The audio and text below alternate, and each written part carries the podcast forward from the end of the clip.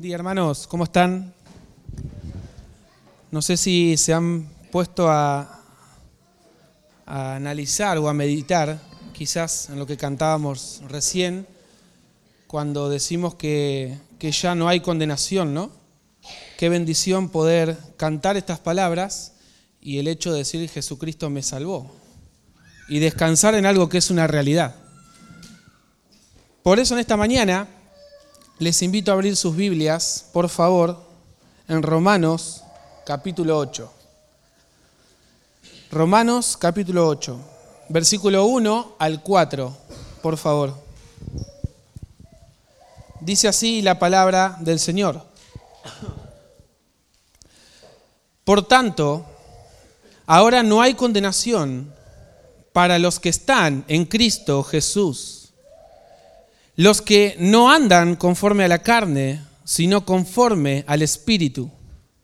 Porque la ley del Espíritu de vida en Cristo Jesús te ha libertado de la ley del pecado y de la muerte. Pues lo que la ley no pudo hacer, ya que era débil por causa de la carne, Dios lo hizo, enviando a su propio Hijo en semejanza de carne de pecado, y como ofrenda por el pecado, condenó al pecado en la carne para que el requisito de la ley se cumplieran todos nosotros, que no andamos conforme a la carne, sino conforme al Espíritu. Padre, te damos gracias en esta mañana que nos permites gozarnos en la seguridad de tu obra, Padre. Gracias porque tu Hijo amado lo ha hecho todo y lo ha hecho de manera perfecta que tus palabras, Señor, reflejadas aquí en este texto, lleguen a nuestros corazones, no solo para el creyente, sino también para salvar a aquellos que aún no te conocen, Señor. Oramos en el nombre de Jesús. Amén. Escila y Caribdis son dos monstruos marinos de la mitología griega, situados en orillas opuestas de un estrecho canal de agua tan, pero tan cerca que los marineros, intentando evitar a Caribdis, terminaban por pasar muy cerca de Sila.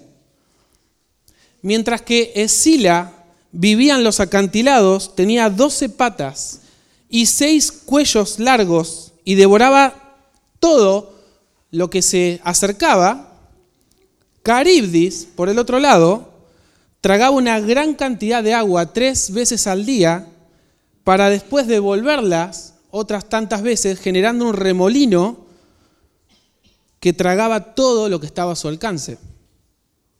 Desviarse del centro indudablemente era peligroso para los navegantes. Hermanos, esta es una ilustración del peligroso, o mejor dicho, del peligro que nosotros mismos tornamos la vida cristiana cuando nos desviamos para un lado o para el otro, perdiendo el centro.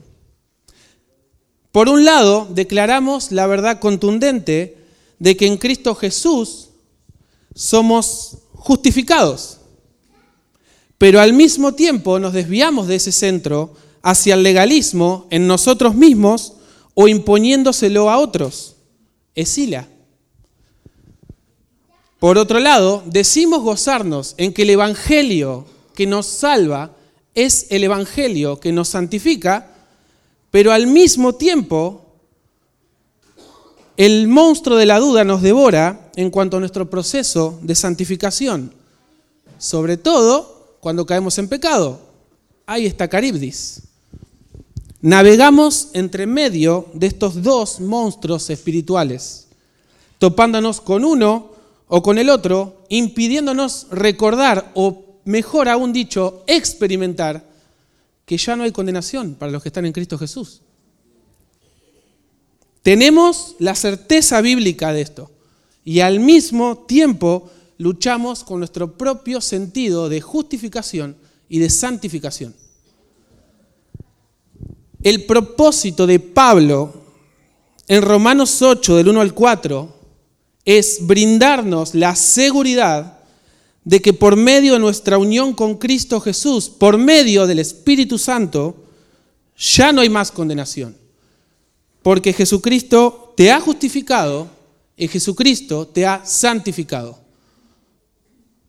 En primer lugar, somos justificados. Y para comenzar debemos situar este texto en su contexto. Pablo hace esta declaración contundente, esta joya, esta perla del libro de Romanos, luego del capítulo 7, en donde vemos la lucha constante del cristiano con el pecado residual que todavía está dentro de sí. Ese pecado es el que no nos permite vivir acorde a lo que creemos completamente o a la perfección. Romanos 8 es el capítulo más largo de esta epístola. Pablo ya en el primer versículo nos dice todo lo que necesitamos oír y hasta nos podríamos ir. Ya no hay condenación para los que están en Cristo Jesús. Pero finaliza el versículo 39 de este mismo capítulo diciendo que nada nos podrá separar del amor de Cristo. Eso es seguridad de salvación.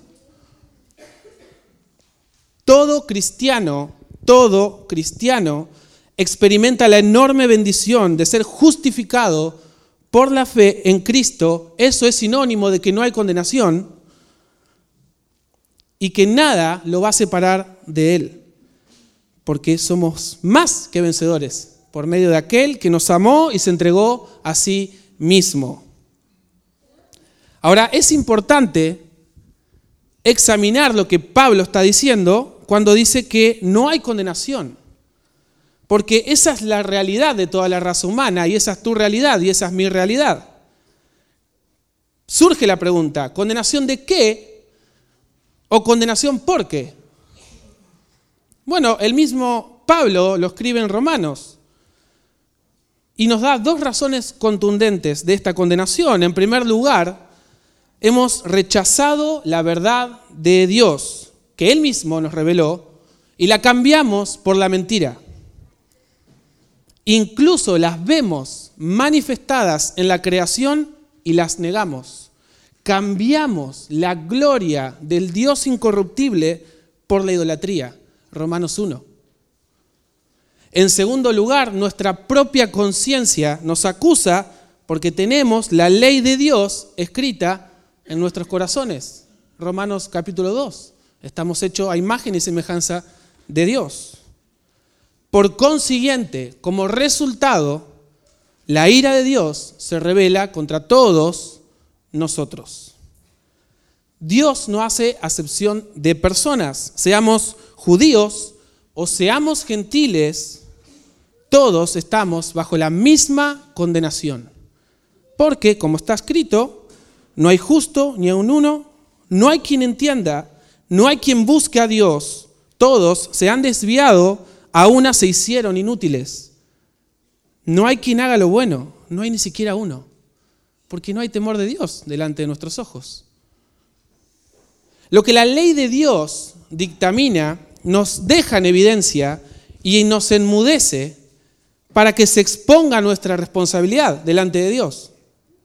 Imagínense estar sentados en un tribunal divino frente al juez de todo el universo, a quien yo ofendí quebrantando su ley, la cual debe ser cumplida a cabalidad si yo pretendo ser absuelto de ese juicio. El problema, el gran problema, es que por las obras de la ley ningún ser humano será justificado delante de él.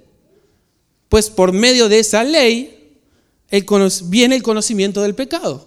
Romanos 3, capítulo, capítulo 3, versículo 20.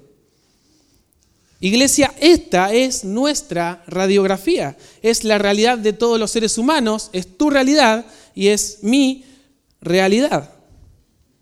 Andamos por la vida perdidos en nuestros pecados y con un problema legal frente al juez de todo el universo. Y solo aquel, solo aquel que cumpla de manera perfecta la ley de Dios es quien puede salir absuelto de su tribunal. Y eso es lo que justamente hizo el Señor Jesucristo por nosotros. La Biblia describe la realidad de tu problema y la misma Biblia te va a brindar la solución. Pero ahora, aparte de la ley, la justicia de Dios ha sido manifestada, confirmada por la ley y los profetas. Esta justicia de Dios, por medio de la fe en Jesucristo, es para todos los que creen, porque no hay distinción, por cuanto todos pecaron y no alcanzan la gloria de Dios. Romanos 3 del 20 al 23. Esta justicia de Dios es para todos aquellos que ponen su fe en el lugar correcto, en Jesucristo. Ahora puede surgir otra pregunta más. ¿En qué particularmente tengo que tener fe? Bueno, la respuesta es que tenemos que tener fe en que Jesucristo es tu Salvador y que por medio de su obra completa, vida, muerte, resurrección, soy declarado justo, otorgándome un nuevo estatus legal. Ya no soy condenado, soy justificado. Romanos 5.1, habiendo sido justificados por la fe, tenemos paz para con Dios por medio de nuestro Señor Jesucristo. Déjame preguntarte hoy, ¿dónde está tu fe? Hermanos, este es el telón de fondo que está detrás de la enorme declaración que hace Pablo en el versículo 1, cuando nos habla de que ya no hay condenación. Somos justificados por medio de Él. Ese es el Evangelio de la Gracia de que todo, absolutamente todo, lo hizo Él, aun cuando no lo merecíamos. Ahora puede surgir otra pregunta más. Entonces, ¿qué pasó con mis pecados? Si yo tengo que cumplir esa ley. Bueno, mis pecados no fueron escondidos bajo la alfombra, sino que fueron clavados en la cruz cuando toda la ira del Padre completa cayó sobre su Hijo, de manera que todos son justificados por medio de la redención que es en Cristo Jesús, Él pagó, a quien Dios exhibió públicamente en la cruz como propiciación por su sangre a través de la fe, Él apaciguó la ira, como demostración de su justicia, porque en su tolerancia Dios pasó por alto los pecados cometidos anteriormente para demostrar en este tiempo, ahora, su justicia, a fin de que Él sea el justo y sea el que justifica al que tiene fe en Jesús. Romanos 3, 25 al 26. La justicia de Dios por medio de la fe en Jesucristo es un tema que puso de cabeza literalmente a la iglesia en tiempos de la Reforma y sigue siendo de impacto para nosotros hoy. Se acerca octubre, se acerca el tiempo de la Reforma, cuando todo el alto clero de la iglesia católico romana basaba la doctrina de la salvación por Cristo más las obras, los reformadores separaron en la doctrina de la, de la justificación por la fe sola en Cristo. Mientras que la Iglesia Católica dispensaba la gracia por medio de los sacramentos, como hasta hoy, ellos gozaban de que Jesús lo había hecho todo, absolutamente todo. Defendieron que tanto la salvación como la regeneración descansaban en su unión con Cristo por medio del Espíritu y que no era sostenida por las obras de la carne. Esto derrumba automáticamente todo tipo de autojustificación o legalismo y los pongo en conjunto porque el legalismo tiene sus raíces en la autojustificación y despoja toda la gracia, aunque dice mencionarla en su falsa doctrina. El error, el error de la autojustificación o del legalismo no solo se remonta a tiempos de la reforma, porque es algo que está arraigado en nuestros corazones. Los mismos judíos batallaron con esto. Durante el periodo intertestamentario o periodo de los dos templos entre el Antiguo y Nuevo Testamento surgieron los judíos Hasidim, que literalmente significa piadoso. Estos judíos, Hasidim, son los que más tarde nosotros, cuando leemos el Nuevo Testamento, encontramos que son los fariseos. Estos judíos, Hasidim, despojados del templo durante el período del exilio, buscaban a Jehová en la Torá y en la oración. surgieron como algo bueno. Pero ya cuando llegamos al Nuevo Testamento, a tiempos de Jesús, nos encontramos que se habían vuelto una secta legalista, que añadían mandamientos de hombre como si fueran palabra de Dios. El Señor los confrontó abiertamente y con autoridad. De hecho, Pablo mismo era de esta misma secta y nunca halló su autojustificación, porque por las obras de la ley nadie será justificado delante de Dios. Que Pablo nos haya instruido previamente sobre nuestra unión con Cristo en el capítulo 6 es fundamental para entender dónde reposa la salvación. Hemos sido sepultados con Él. Romanos capítulo 6, versículo 4. Hemos sido unidos a Cristo. Versículo 5. Hemos sido libertados del poder del pecado. Versículo 6 al 7. Por lo tanto, si hemos muerto con Cristo, versículo 8, viviremos con Él. La lógica bíblica de Pablo es sencilla. Así como Cristo murió una vez y para siempre por causa de mi pecado, yo debo considerarme como muerto al pecado. Eso es andar en santidad, andar en el Espíritu. Y así como Cristo vive para Dios, yo debo vivir para Dios en Cristo. Versículos 9 al 11. El cristiano, por lo general, comprende estas verdades y las, las puede explicar correctamente. El gran problema es cuando llegamos a Romanos 7 y nos encontramos con nuestra carne y nuestro pecado residual que aún está en nosotros. No es un problema en lo doctrinal, sino que es un problema en ponerlo en práctica, porque no practico lo que quiero hacer, sino lo que aborrezco, eso hago. Romanos 7:15. La ley es espiritual, pero yo soy carnal. Por lo tanto, por un lado, con la mente, sirvo a la ley de Dios, eso quiero hacer. Pero por el otro, con la carne, a la ley del pecado. Hermanos, Dios no deja ningún cabo suelto. El Espíritu Santo inspira a Pablo para que establezca primeramente nuestra unión con Cristo, Romanos 6, para luego y solo luego hablar de nuestra lucha diaria con el pecado residual, Romanos 7, para luego darnos la seguridad, la certeza de que ya no hay condenación para los que están en Cristo Jesús. O como dice el texto griego, ninguna condenación hay para ellos. Richard Longenecker dice al respecto, la herencia espantosa del pecado de Adán la depravación que la humanidad heredó y los consiguientes pecados de todas las personas, es decir, todo lo que dio lugar a la sentencia universal del juicio para condenación, es contrarrestado por la gracia maravillosa de Dios a través de la obra de Jesús de Nazaret y la proclamación de que ya no hay condenación para los que están en Cristo Jesús. El creyente debe transitar su vida en Cristo, mortificando al pecado, paréntesis, andar en el Espíritu, pero descansando en que fue justificado por Él.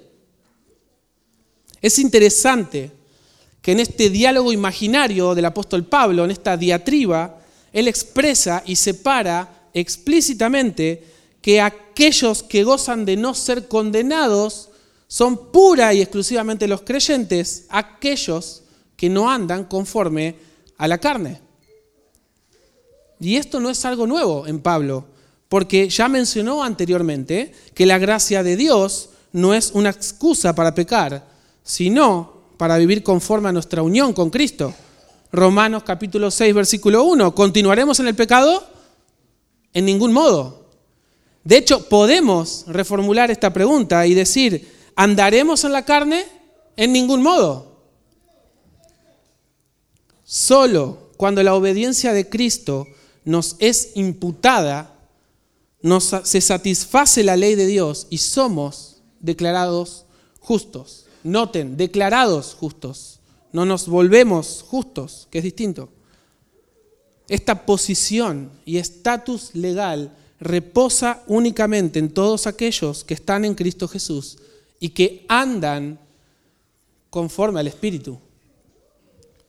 Esta justificación, por otro lado, no está sola ni desconectada porque aquellos que están en Cristo andan y deben andar en el Espíritu. Y esto nos introduce en el segundo punto, en el hecho de que somos santificados. Y el orden es importante porque primero somos justificados y recién después somos santificados. Ahora, la pregunta que puede brotar del versículo 1 es la siguiente. ¿Qué es andar en el Espíritu?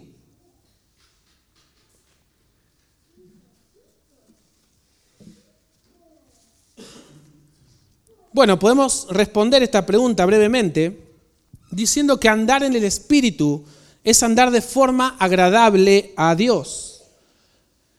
Indica una acción continua, un estilo habitual. De hecho, indica un progreso, porque a medida que yo someto mi vida al Espíritu Santo que mora en mí y me empodera para obedecer las Escrituras, como consecuencia voy a crecer espiritualmente. Eso es santificación. Así como la ley del pecado produce muerte, del mismo modo la ley del espíritu de vida produce vida. La santificación, hermanos, comienza inmediatamente luego de la justificación. Y es vital comprender esto porque la justificación no es producto de que yo me voy volviendo más santo, sino que es a la inversa. La santificación es producto de que fui justificado. Calvino afirmaba que a menos que el testimonio interno del Espíritu Santo obre en el pecador, nunca puede ir donde Cristo, ni mucho menos obedecer su palabra, porque es antagónico, es contrario. Por medio de la regeneración, el Espíritu Santo vivifica espiritualmente al incrédulo y lo lleva a creer en Jesucristo. Por eso la Escritura nos dice que el Espíritu Santo nos convence de justicia, pecado y de juicio, si no, no hay manera. Y ese mismo Espíritu Santo es el que continúa su labor a través del proceso de santificación, por medio del cual va a impartir a cada uno de los creyentes fortaleza y guía espiritual. Aunque de este lado del cielo puede parecer que yo hago, yo hago y yo hago, la realidad es que nada puedo hacer por mí mismo. Es pertinente, como nos enseña eh, Filipenses 2, ocuparnos de nuestra salvación con temor y temblor. ¿Estamos de acuerdo? No obstante, el versículo continúa en el 13 y dice que Dios es el que obra tanto el querer como el hacer por su buena voluntad.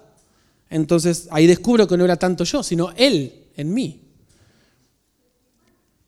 El plan de redención no simplemente queda librado al hecho de salvarme, sino de transformarme. Porque aquel que comenzó la obra la va a perfeccionar. Eso es seguridad. No puedo desconectar el plan de redención que incluye la santificación. Nos sometemos a su palabra y eso lo tenemos que hacer en obediencia y fe, eso es andar en el Espíritu, sabiendo que Dios nos está transformando a la imagen de su Hijo. Romanos 8:29. No tiene que ver con tus obras de la carne, sino con su obra.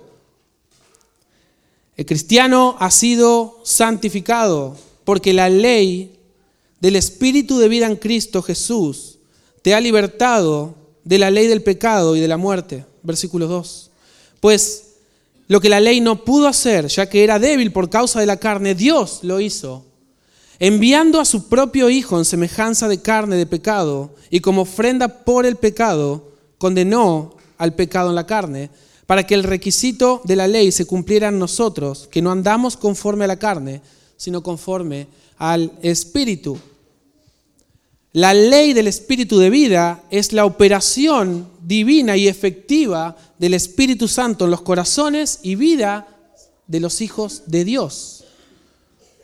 Se trata precisamente del opuesto a la ley del pecado y de la muerte. ¿Por qué? Porque así como la ley del pecado produce muerte, del mismo modo, la ley del Espíritu de vida va a producir vida. Pablo identifica en el capítulo 7, versículo 21, que la ley del pecado opera en los miembros de su cuerpo y en el de todos los creyentes. Es decir, en su condición humana no redimida y todavía pecaminosa, lo cual hace guerra contra su deseo de querer obedecer la ley de Dios. Y de ahí que Pablo clame, miserable de mí, ¿quién me librará de este cuerpo de muerte?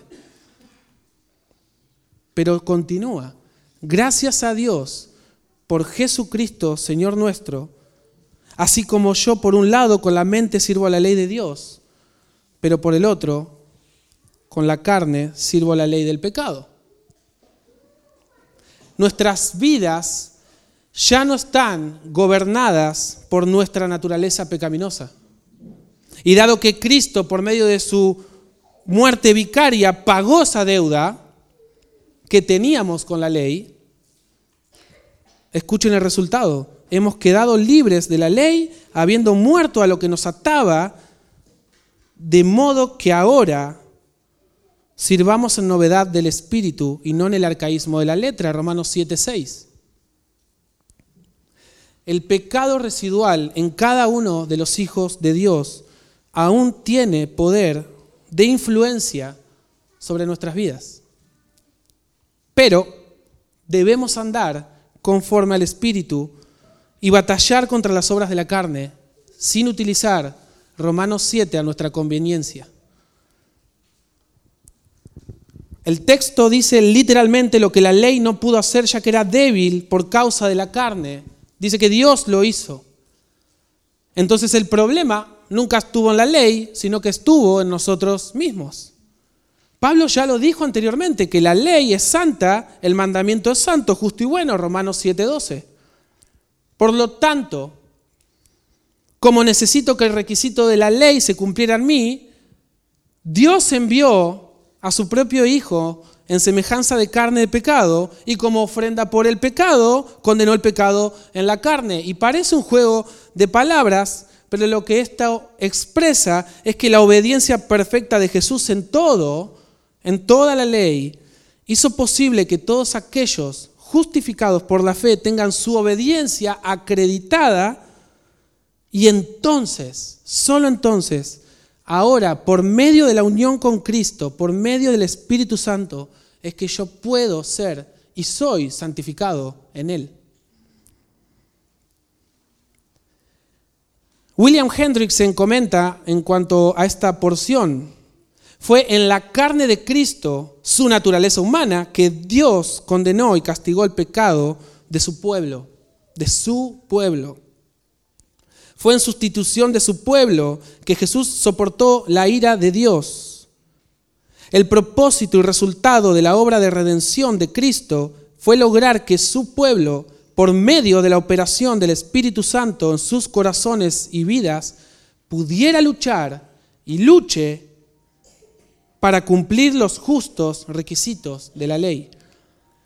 En razón de su gratitud, ahora su pueblo, por el amor de Dios derramado y en respuesta al mismo, ellos ahora aman a Dios y aman al prójimo.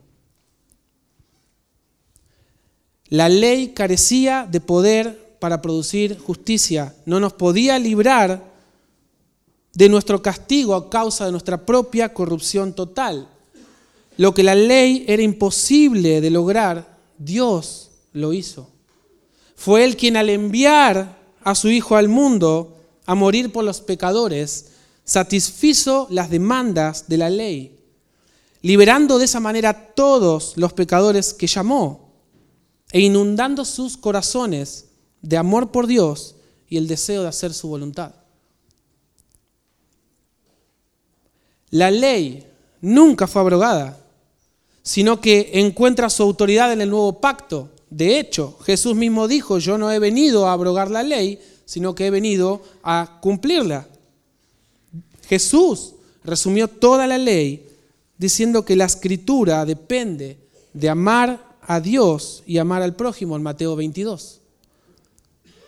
Cada incrédulo, según Gálatas 3, del 24 al 26, cada incrédulo sigue bajo la obligación de cumplir sus requisitos de perfección. Está sometido a condenación hasta que acuda a Cristo, porque la ley ha sido nuestra guía, nuestro ayo para conducirnos a Cristo, a fin de que seamos justificados por la fe, no por las obras. Por lo tanto, habiendo venido la fe, ya no estamos bajo esa guía, bajo esa ley, porque los creyentes son hijos de Dios mediante la fe en Cristo Jesús. Ahora, por el lado del creyente, cuenta con la ley moral de Dios como parámetro de conducta y de vida, de andar en el Espíritu. Porque aunque el creyente no está bajo esa servidumbre y condenación de la ley, eso no quiere decir que pueda quebrantarla en Cristo y solo en Cristo es que ahora podemos obedecer de manera imperfecta, pero lo podemos hacer por medio de nuestra unión con Él, gracias al Espíritu que mora en cada creyente. De hecho, Dios declaró esto por medio del profeta Jeremías, cuando dijo en Jeremías 31, 33, porque este es el pacto que haré con la casa de Israel después de aquellos días, declara el Señor Pondré mi ley dentro de ellos y sobre sus corazones la escribiré. Entonces yo seré su Dios y ellos serán mi pueblo. Es por eso que no se puede desconectar el plan de redención que incluye tanto tu justificación como tu santificación. Porque Dios no solo te ha rescatado de esa condenación eterna, sino que te ha sellado con su espíritu para garantizar tu salvación y tu santificación que podamos andar en el Espíritu es el resultado de la acción del Espíritu Santo que mora en cada uno de los creyentes y que va a revelar el fruto del Espíritu, Gálatas 5, 22 y 23. Cito nuevamente a Hendrickson, por medio del sacrificio voluntario de Cristo, sacrificio que cancela la deuda y que santifica, los creyentes han sido libertados de la maldición de la ley.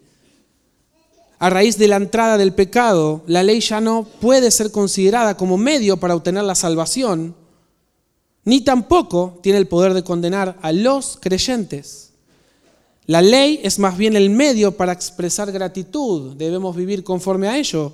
Como tal, la ley es objeto de la delicia de ellos, de los creyentes, aun cuando una completa obediencia en este lado del cielo sea difícil. Nos apropiamos de su vida, nos apropiamos de su muerte y nos apropiamos de su resurrección. Esa es la obra completa. Absolutamente toda su obra necesitamos porque Cristo es nuestra justificación y Cristo es nuestra santificación. Tu santificación no reposa en tu legalismo, ni tampoco tu santificación. No es por tu santidad fluctuante, no depende de tus caídas, no depende de tus victorias, no depende de tu moralidad, ni tampoco tu religiosidad. No es por tus obras, sino que puedas decir yo no soy condenado, reposa en su obra.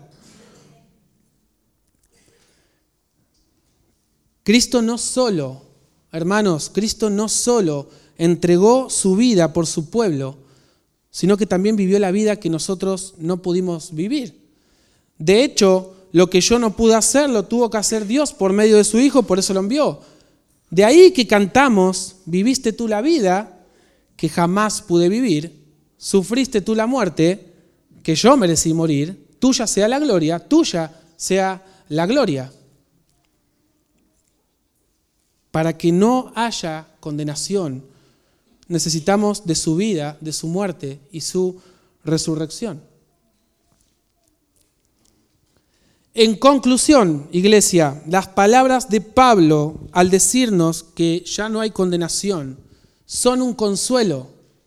Son un consuelo porque a pesar de que nuestro pecado residual todavía está en nosotros y nos oprime, estamos fuera del poder de la muerte y libres de la deuda eterna que teníamos. Estábamos bajo maldición y ahora no debemos vivir conforme a la carne, sino conforme al Espíritu. Es evidente que vamos a seguir luchando con el pecado en nuestras vidas, expresado de muchas maneras. Pero Jesús ha enviado al Consolador, que es el Espíritu Santo, que nos va a capacitar para poder obedecer y andar conforme al Espíritu. El cristiano tiene la seguridad de que por medio de nuestra unión con Cristo ya no hay más condenación. Porque Él te ha justificado y Él te ha santificado. A pesar de que todavía luchemos con el pecado que todavía está en nosotros, eso va a seguir hasta el día de la glorificación. Pero tu santificación está garantizada en Cristo. Ahora bien, tienes que obedecer. Recuerden que la gracia de Dios no es una excusa para pecar, sino para vivir conforme a su obra. Hermanos, ¿qué vas a hacer cuando te veas inclinando el timón de tu vida hacia Esila? ¿Qué vas a hacer cuando te veas navegando hacia el otro lado y te encuentres con Caribdis? ¿Qué es lo que vas a hacer cuando tu sentido, tu sentido de autojustificación, te empuje hacia ese legalismo que te daña y atenta contra el otro y que incluso se la extiendes a otro hermano? O peor, se la extiendes a un inconverso. ¿Qué vas a hacer cuando en tu proceso de santificación batalles con ese pecado residual que todavía está en vos? ¿Qué es lo que vas a hacer con estos dos monstruos espirituales que atenta contra la seguridad de salvación? ¿Qué es lo que va a hacer IBM Campana de ahora en adelante y qué es lo que vas a hacer vos con tu vida de ahora en adelante? De ese cristianismo inalcanzable, hermanos, es del cual Jesucristo nos ha librado. ¿Por qué volver a esos viejos rudimentos? ¿Por qué? Escuchen, Jesús dijo, vengan a mí todos los que estén cansados y cargados, y yo los haré descansar. Tomen mi yugo sobre ustedes y aprendan de mí, que soy manso y humilde de corazón, y hallarán descanso sobre sus almas, porque mi yugo es fácil y mi carga ligera. Imagínenlo con ese tono de voz no se trata de verte a vos, ni se trata de verme a mí. No se trata de seguirte a vos ni de seguirme a mí. Se trata de ver y de seguir a Jesús. Si tu legalismo no te deja ver la magnitud y el peso de su obra en cada cristiano y en cada iglesia local, nunca vas a poder experimentar completamente el reposo, y eso es importante, el reposo de ser justificado y ser santificado en Cristo Jesús. Siempre vas a sentir que te falta algo a vos o a los demás. Hermano, despojate, despojate de todo ese peso que te asedia y corre la carrera de la fe puesto los ojos en Jesús, que es el autor y consumador de tu fe. Lo mismo pasa con la santificación. Tenemos que entender que estamos en proceso y no en una santificación consumada, eso queda para cielos nuevos y tierra nueva. Por eso tenemos el Espíritu Santo dentro de nosotros, para asegurarlo y garantizar justamente eso. Necesitamos tener una perspectiva correcta de que vivimos entre Romanos 7 y Romanos 8, batallando con nuestro propio pecado, pero sabiendo que ya no hay más condenación para los que estamos en Cristo Jesús. Vestite de toda la armadura de Dios. de toda, hace uso de todos los medios de gracia y cuando hayas pecado, tenés un abogado que intercede por vos. Andá en arrepentimiento y fe, porque Dios está tratando con tu vida. Por lo tanto, esto nos tiene que empujar a que no debo, bajo ningún punto de vista, descuidar mi vida espiritual. Porque a pesar de que yo tengo la certeza de que en Cristo Jesús me justificó y me santificó, no por eso puedo hacer lo que quiera con mi vida. De hecho, el propósito de Dios es tu santificación.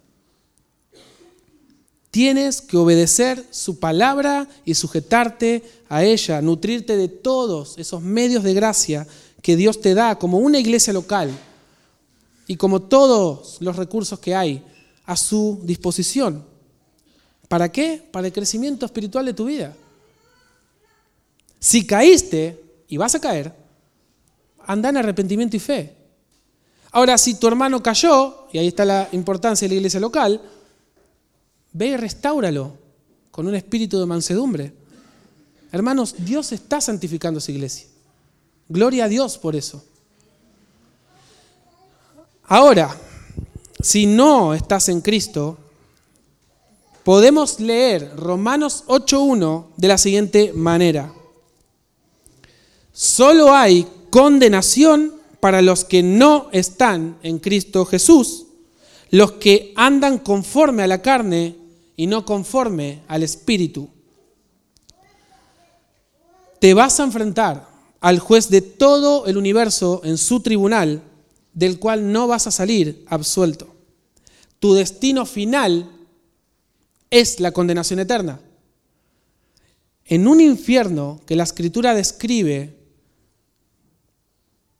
terriblemente, donde el gusano no muere, la llama nunca se apaga es el lloro y el crujir de dientes. Pero si confiesas con tu boca a Jesús por Señor y crees en tu corazón que Dios lo resucitó entre los muertos, serás salvo. Romanos 19. Hermanos,